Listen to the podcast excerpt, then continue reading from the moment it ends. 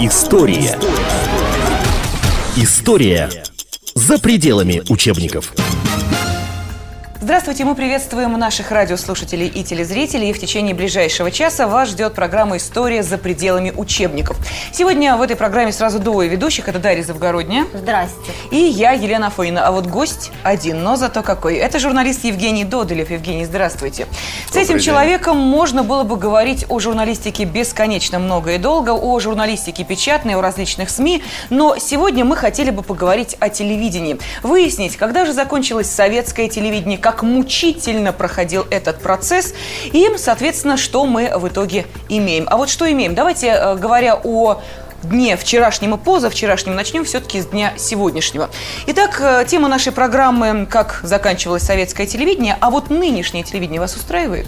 А, Ну, собственно, меня-то оно не устраивает, но оно устраивает аудиторию, потому что э, нынешнее телевидение а, – это телевидение в рыночных условиях, и спрос, собственно, рождает предложение. Я просто не согласен с тезисом, что советское телевидение а, закончилось, его еще не добили. Потому что лучшее, что есть э, на нынешнем телевидении, это как раз рудименты вот, советского телевидения, оригинальных программ, таких как «Что, где, когда». Вообще а, аналога не имеет этот ворошиловский проект, как и многие другие. Он до сих пор успешен. А, а, И масса проектов на советском телевидении люди изобретали велосипед, потому что просто не было возможности смотреть э, западную продукцию. Я просто помню, как лю- люди придумывали, иногда они действительно, что говорится, изобретали велосипед, то есть придумывали то, что уже было придумано до них, а иногда создавали совершенно уникальные проекты а, и очень качественные. Допустим, а, как э, аналог западных всяких эти бьюти-контест был э, а, а ну-ка девушки. Но у нас-то девицы были не просто в купальниках фигуристы, они что-то там говорили, они что-то там делали. Э, помимо того, что они были красавицы, они ведь еще были и э, такие креативные. Они еще были отличные работницы. Там Да. же конкурсы-то были... В том-то и дело. Да. Они это- готовили, вышивали Да. крестом, я брала с них пример, я помню. И это суперский Да. проект был. А ну-ка Да. девушки и а ну-ка парни. То есть вот если бы не трагический вот э, эпизод, из-за которого, собственно, э, вы знаете, да, потому что погиб человек Да, на да, э, съемках, то, может быть, эти, эти проекты бы, ну, набрали бы, поднялись бы такую планку, чтобы они тоже выжили бы в, в современных условиях, вот, ну, в контексте нынешнего российского телевидения. Потому что и КВН, посмотрите, тоже, в общем-то, аналогов нету. Он немножко переформатирован, но до сих пор выходит и до сих пор имеет рейтинги. Его ведь э, Константин Львович Шерст держит не, не из соображений, потому что вот ностальгических каких-то, а потому что это просто тупо рейтинговый проект, который знают и любят, и которому, а, который рекрутирует новую аудиторию. Это не то, что вот э, люди там моего поколения, которые помнят, как это было, смотрят его по инерции. И уже и молодняк тоже смотрит. Но это штучный продукт, а мы сейчас говорим о телевидении в целом, о том ощущении и впечатлении, Ну вот которое да, создается. э, Говорят же, э, советское телевидение постсоветское телевидение. И какая-то демаркационная линия между ними лежит. И пролегает она по передаче «Взгляд», насколько мы знаем, во многом. Вот Евгений мне принес в подарок книжки «The взгляд. Битлы перестройки». Называется одна из них. Я про нее писала и делала из нее даже обложку толстушки в январе. Но неважно, после этого Евгений еще выпустил целую кучу книжек. Влад Листьев, например, «Пристрастный реквием», тоже там много про телевидение, так подозреваю. Только Так, про э, вот чем же э, было это перестроечное телевидение? Это все-таки был шаг к чему-то новому. Мы сейчас берем и программу «Взгляд», и другие проекты, которые появлялись. Или это как раз и э, был, ну, уж простите за это определение, настоящий могильник телевидения, э, потому что то, что мы сейчас имеем, это в какой-то степени и э, есть, э, наверное, то естественное продолжение процессов 90-х, которые сейчас мы и ощущаем вот полным телевизионным, э, хотела сказать, полной телевизионной ложкой хлебаем, ну, можно сказать и так, да.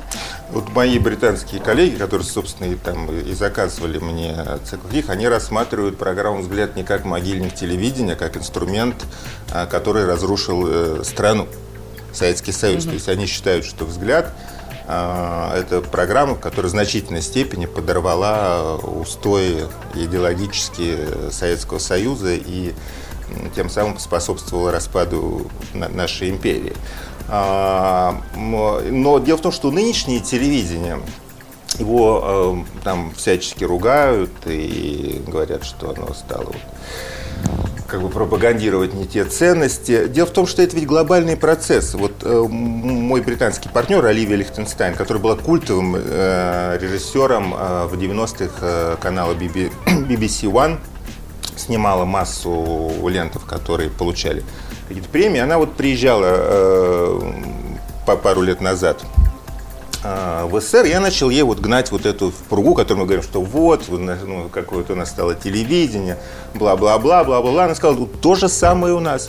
У нас то же самое, как бы вот, ну, элита, там слово интеллигенция, как бы, нет, это типично наше российское понятие, тоже вот стонет о том, что вот невозможно смотреть, как плесень смотрит на плесень, если э, пользоваться терминологией э, Миши э, Леонти. Вот все программы типа «Дом-2», а, вот он это говорил про проект за стеклом, который а делал Березовский. Малахов, там есть какой-нибудь свой Малахов? Там есть масса своих, своих Малаховых и а Малахов это просто вот э, на самом деле ну, лицо канала. И, э, там Иван Ургант, э, Малахов, я не помню, кто, кто еще, собственно, там три человека, которые персонализируют там, глав, глав, главный канал страны. А, да, почему там Малахов все время подтягивают на какие-то новые проекты? Там детектор лжи был вот да, в, да. в прошлом году. А, не потому, что людей нету, а потому что а, считается, что это имя бренд, и это гарантия того, что ну, на первом этапе его, его будут смотреть. И э, Малахов суперпрофессиональный человек, то есть он креатура Ларисы Кривцовой, которая очень много, как я считаю, сделала вообще для отечественного телевидения, она угадала с ним э, очень сильно. Хотя я знаю, что он многих раздражает, что это просто именно нарицательно. Но от, от него прутся э, там и домохозяйки, публика, то есть он очень нравится. Хотя там, ну, у меня некоторые вещи там, ну, то, что он форсирует голос, все время кричит, кажется, ну, что ты кричишь? Но он Но... и всех остальных заставляет кричать. Меня Правильно, создается градус вот этот да, вот в студии. Верно. Угу. А на британском телевидении они тоже так орут? Да. Какой да. ужас. Там самые рейтинговые программы, тот же самый ОР, те же самые мордобития э, в студии. Э, рейтинг, к сожалению, делается вот так есть на это запрос. Это совсем не тот процесс, что вот публике навязываются такие низкие стандарты. Публика этого хочет. Но это естественный процесс. Мы сейчас э, пытаемся все-таки делать э, отсыл к советскому телевидению. Телевидению, mm-hmm. которое тон не повышало, mm-hmm. которое было весьма политкорректно, это мягко сказано, которое... Было, ну да, mm-hmm. подцензурно и так далее. То есть мы сейчас есть, что называется, с чем сравнивать. Mm-hmm. Вот сравнивая с советским телевидением, нынешнее, вы бы какое, тем не менее, выбрали? Потому что есть некоторые моменты, которые уже сейчас уж очень напоминают то, что Дело в том, что раньше. говорить о советском телевидении э, в контексте вот проекта «Взгляд» и mm-hmm. проектов молодежной студии не совсем точно, потому что советское телевидение и телевидение эпоха перестройки – это разные вещи. Советское телевидение, э, которое было там полностью тотально цензурировано, которое, там можно говорить, что оно было политкорректно, оно было очень сильно политизировано. Там, э, ну вот, правды вообще не было ну, совсем-совсем никакой, там так. про закрома Родины то, сплошь и рядом. И потом вот был короткий период э, полной отвязанной свободы слова в, где-то вот с, ну, с 87 -го, э, года, потому что а, вот меня когда пригласил там Саша Любимов на соведение во взгляд, я шел, потому что был масса слухов, рассказывали, что там это идет в хоккейном варианте, то есть небольшой задержкой, что спецкабели проложены на Лубянку, на Старую площадь, что там все отсматривается, все контролируется. А они же были проложены, все просматривалось. Я этого не знаю, потому что даже трактов не было. А, то есть по э, алгоритму по средам должен был быть тракт э, пятничного выпуска, а ну, такая генеральная репетиция, которую, когда возможно было отсмотреть. Но к тому периоду, когда вот на меня привлекли, уже про эти тракты забыли. Мы реально садились в студии и несли, чего хотели. Многое, конечно, мы несли то, что там э, Эдуард Сагалаев или Анатолий Лысенко подсказывали. То есть, естественно, а, я был манипулируемым. Не знаю, как остальные, я за всех говорить не могу, но у меня ощущение, что на самом деле нас использовали всех. Но, в принципе, э, я массу вещей говорил, вот просто э, это был экспромт, и от себя это было на аудитории в 180 миллионов. Это, это какой-то фантастический, совершенно неповторимый вот этот вот период слома, когда старая система уже не работала, новая э, система контроля и сдержек каких-то и э, внутреннего цензора еще не была сформирована. Mm-hmm. Это было время вообще пол, полного отвяза. А, и, конечно, называть это советским телевидением а, не совсем корректно. Но в рамках СССР существовало. Это существовало в рамках СССР, но уже когда э, вирус был в э, крови этого дракона, и он уже умирал. Хорошо, тогда объясните, как мастодонты сражались с этим вирусом? Как э, столпы телевизионные отдавали это поле боя? Но все-таки сражения-то шли. Трудно было предположить, что добровольно сдались на милость молодому поколению победителям. Ну, дело в том, что... Да нет, мы, мы не были победителями. Победителями была та же самая бюрократическая система, которая все под себя это делала. Я говорю, мы были солдатами этой войны, но вовсе не генералами. А, Там на самом деле ведь... Что случилось? Вы говорите, мастодонты. Это ведь э, страна управлялась, э, термин Гаврила Попова, административно-командная система. То есть вот эта бюрократическая структура, а чиновники, бюрократы, они всегда стараются угадать э, волю партии и правительства, что там на Старой площади думают, и под это подстроиться. И э, я помню, э, как э, там вот э, Сагалаев что-то лепил, ну, Эдуард э, Сагалаев, Эдуард Михайлович Сагалаев, который возглавлял э, молодежную редакцию, потом возглавил э, программу «Время». Вот и ему раздавался звонок из Кремля. А, типа, ты что вообще там себе позволяешь там по какому сюжету? А он-то говорил, а вы что, разве не в курсе? И человек думал, что он что-то не знает о каких-то принятых подковерных решениях, что на самом деле ведь уже решено там вот этого сливать, это, ну, все то же самое. А, и за счет этого, вот, то, то есть систему эту обманули эти, эти люди. Другое дело, что, конечно, сейчас а, ретроспективно понимаешь, что эти люди обманывали эту систему а, не только а, из соображений идеологических и борьбы за истину, но и потому что хотели э, конвертировать э, свободы э, вот в нечто материальное. Я этого, честно говоря, не понимал в, то- в тот период. У меня ощущение, что большинство моих коллег тоже этого не понимали на, на том этапе, что все абсолютно вот искренне сражались с коммунистическим режимом, который ну, просто достал всех.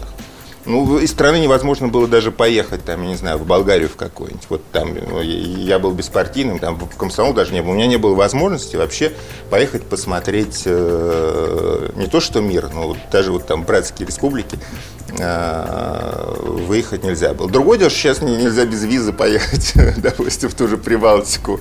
И, э, Да, это обратная сторона да. процесса. Вот. Но, в принципе, конечно, эта система должна была быть реформирована. И ее реформировали люди совершенно а, с искренним запалом. Я как-то пропустил этот момент. Это очень быстро произошло вот где-то в течение 91-92 года, когда вот пошло бабло. И, и и и как-то Вот лю- мне и- кажется, и я люди- все это хочу сказать. Я веду отсчет нового телевидения, кото- которое существует сейчас. С тех пор, как появились развлекательные программы на ТВ, они стали собирать рекламу, и началась вот эта вот вся свистопляска. А взгляд это был такой переход, просто мне кажется, у меня есть такая мысль, крамольная, может быть, но она состоит в том, что взгляд смотрели просто потому, что больше было нечего. Не было там э, всяких полей чудес и прочего. Ежели бы были поля чудес и Малахов с изнасилованными кровавыми там э, Было Адамово девочками. яблоко, если я не ошибаюсь. Бы- Было много, на самом деле, развлекательных проектов. В, то- в тот момент Ну. просто э, был запрос у социума на подвижки, на реформы. Люди просто вот ловили каждое новое слово какое-то, ка- каждый вот э, а, сюжет. Э, Если сейчас смотреть программу «Взгляд», там ну, вообще непонятно, о чем речь. Но э, э, поскольку это все было впервые и вновь, как сказал Андрей Вадимович Макаревич по другому поводу, а, то это вот воспринималось как сенсация. А, Евгений, мне показалось, или вы имели в виду все-таки другие деньги? Вот Даша сказала о, о том э, доходе, который начало получать телевидение. Понятно, что раньше, если это была государственная структура, то ни о каких там частных э, инвестициях речи не шло. Мне кажется, что речь идет о других деньгах, которые появились по ту сторону телевидения. За теми, э, кто представлял телевидение на экране, начали стоять люди, которые в это вкладывали деньги. То есть бизнес стал в телевидении заинтересован. Бизнес нарождающийся, появляющийся. Э, И вот в этот момент действительно перестало быть э, телевидение таким уж, э, ну, будем говорить, или политизированным, как оно было раньше, принадлежащим государству, или тем телевидением, которое было, вот, может быть, в какие-то там первые секунды, минуты его рождения, вот этого нового телевидения, когда еще некоторые персоны, которые которые скрываются сейчас за рубежами нашей Родины, решили, что ага, это весьма прибыльное дело. Вот тут-то телевидение и закончилось, мне кажется. Вот то, о котором вы рассказывали с горящим Нет, взором. Оно, оно в, в этом смысле оно закончилось раньше, потому что э, уже м, система финансирования была э, полностью к 90-му году э, размыто. Э, проект «Взгляд», который начинался изначально там, с подачи КГБ, э, как какой-то так, э, ну это известная история, идеологическая, э, такой противовес э, радиоголосам. Ведь как, как, как возник, возникла идея? Когда было принято, Интересно. принято решение прек- прекратить э, глушение этих вот западных радиостанций. А, Кстати, в Америке глушат до сих пор к вопросу э, Вот, э, такое было решение принято, и э, в пятницу вечером выходил Сева Новгородцев, которого слушала вся молодежь из-за музыки. Естественно, там помимо музыки было очень много вредного с точки зрения советского гитпропа и реально вредного империалистического такого разложения. Было принято решение в пятницу вечером делать какой-то проект, который тянул бы на себя молодняк. На Лубянке соответствующее управление подготовило там записку, это 40 страниц, где аргументированно говорил, что в пятницу вечером нужно, чтобы тот молодежь смотрела э, что-то вот производимое в Советском Союзе. Обязательно с музыкой. И там помимо музыки, чтобы что-то было.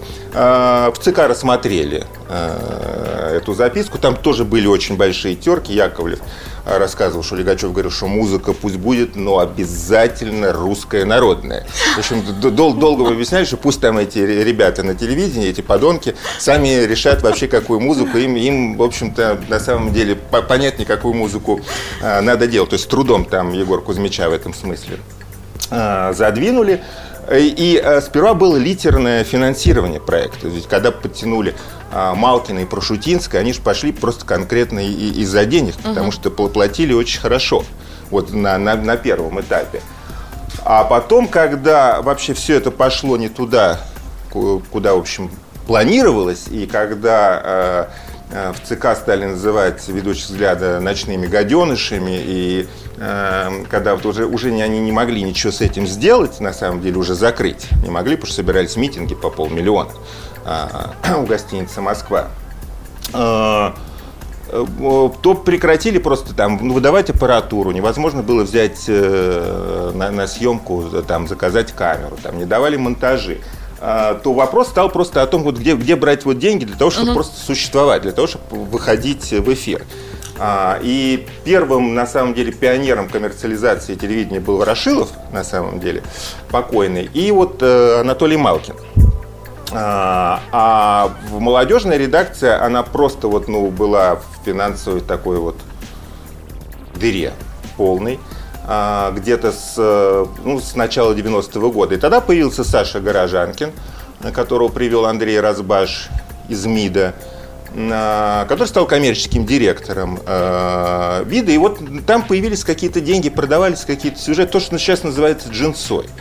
А, то есть вот что, что-то там, как- какие-то музыкальные номера проплачивались, э, что-то, я, я в- не в курсе, но появились деньги, то есть у, у ребят появились э, белые, белые сорочки, костюм, все это обсуждалось, наверное, что мы покупаем там, мы покупаем А вот костюм, костюм интересно. любимого. А интересно, какого масштаба суммы- суммами они оперировали? Сперва были очень небольшие. Сперва покупались просто ботинки и костюмы. Потом уже а, покупались уже самолеты и ягуары. О, как интересно. Вот на этом мы сейчас сделаем небольшой э, перерыв. Я напомню, что в студии с нами Евгений Додолев, журналист, и говорим мы о том, как заканчивалось советское телевидение и начиналось телевидение перестроечное, ну а далее и то телевидение, собственно, которое мы сейчас наблюдаем на наших телеэкранах. Также в студии Дарья Завгородняя и я, Елена Фойна. Через несколько минут обязательно продолжим этот исторический экскурс. История за пределами учебников.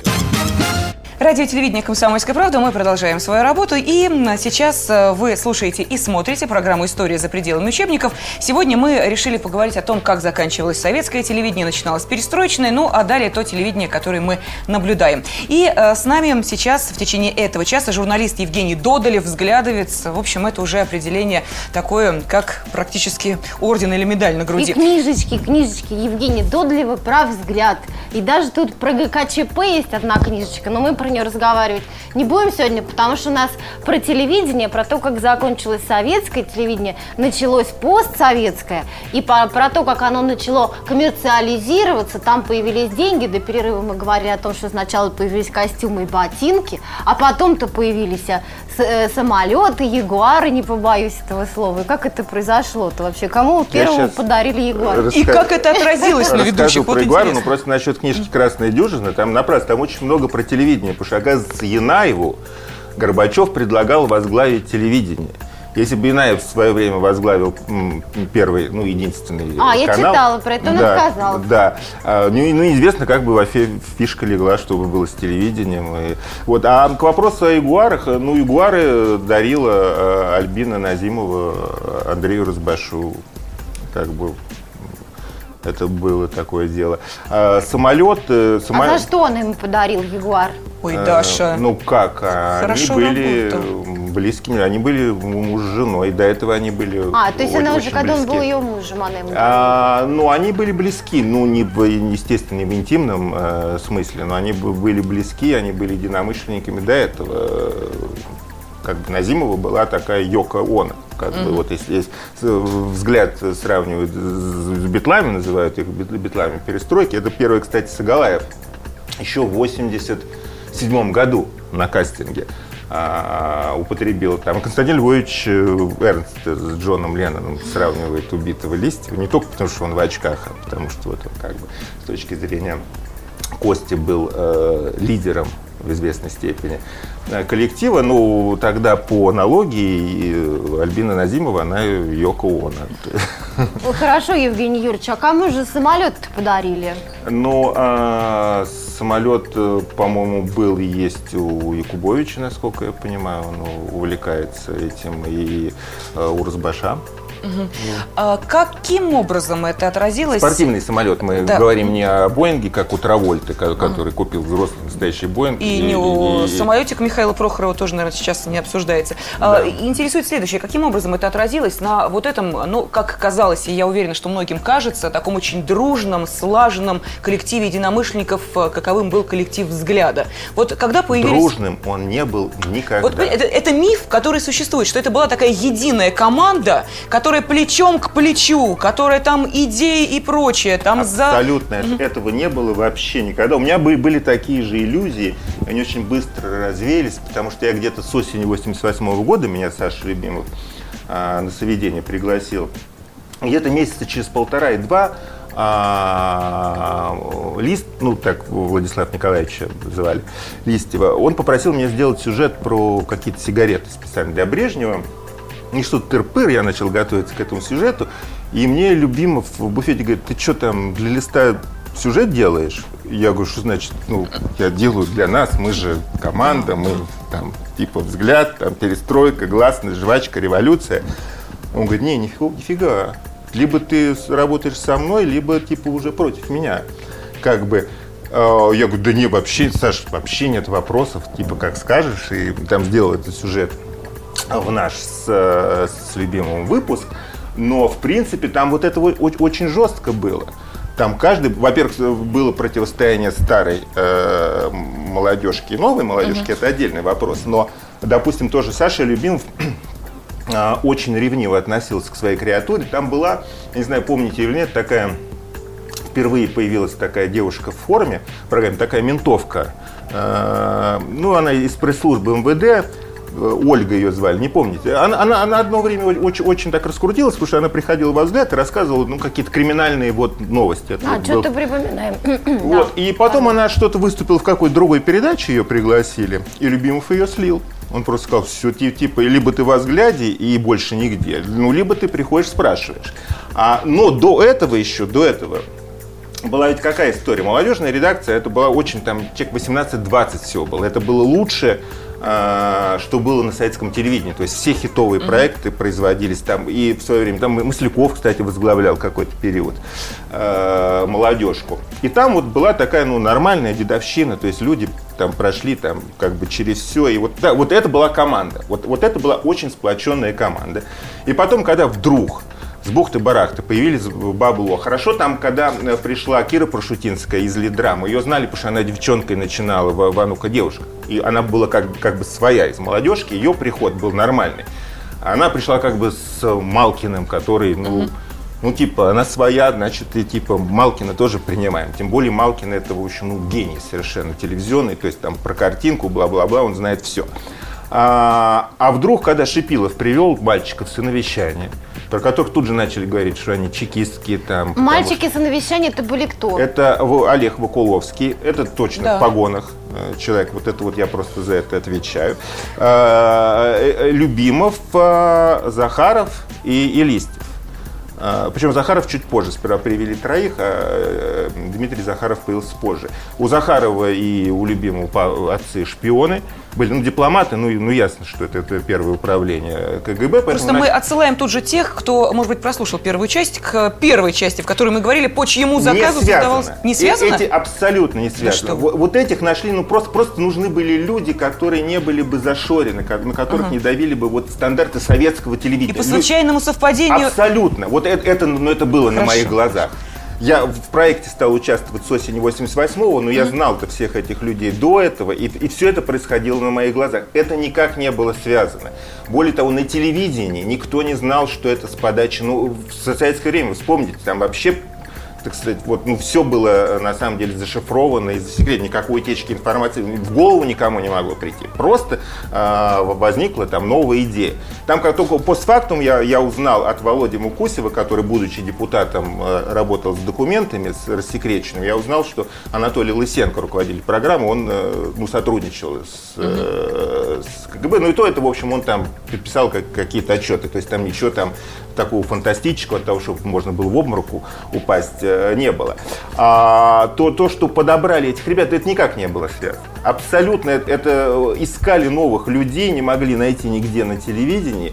И Шипилов, Андрей Шипилов, который был выпускающим, сказал, у меня есть вот клевые ребята с хорошей скоростью э, речи, с э, э, сознанием западных каких-то форматов, поскольку они работают на И на вещание. э, и на вещание.